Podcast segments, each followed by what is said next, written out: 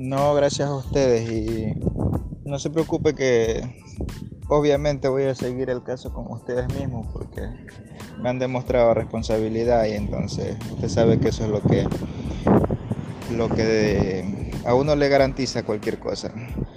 Entonces espero la llamada de Yesenia, estoy al pendiente de, de su llamada y muchas gracias a ustedes también por su servicio.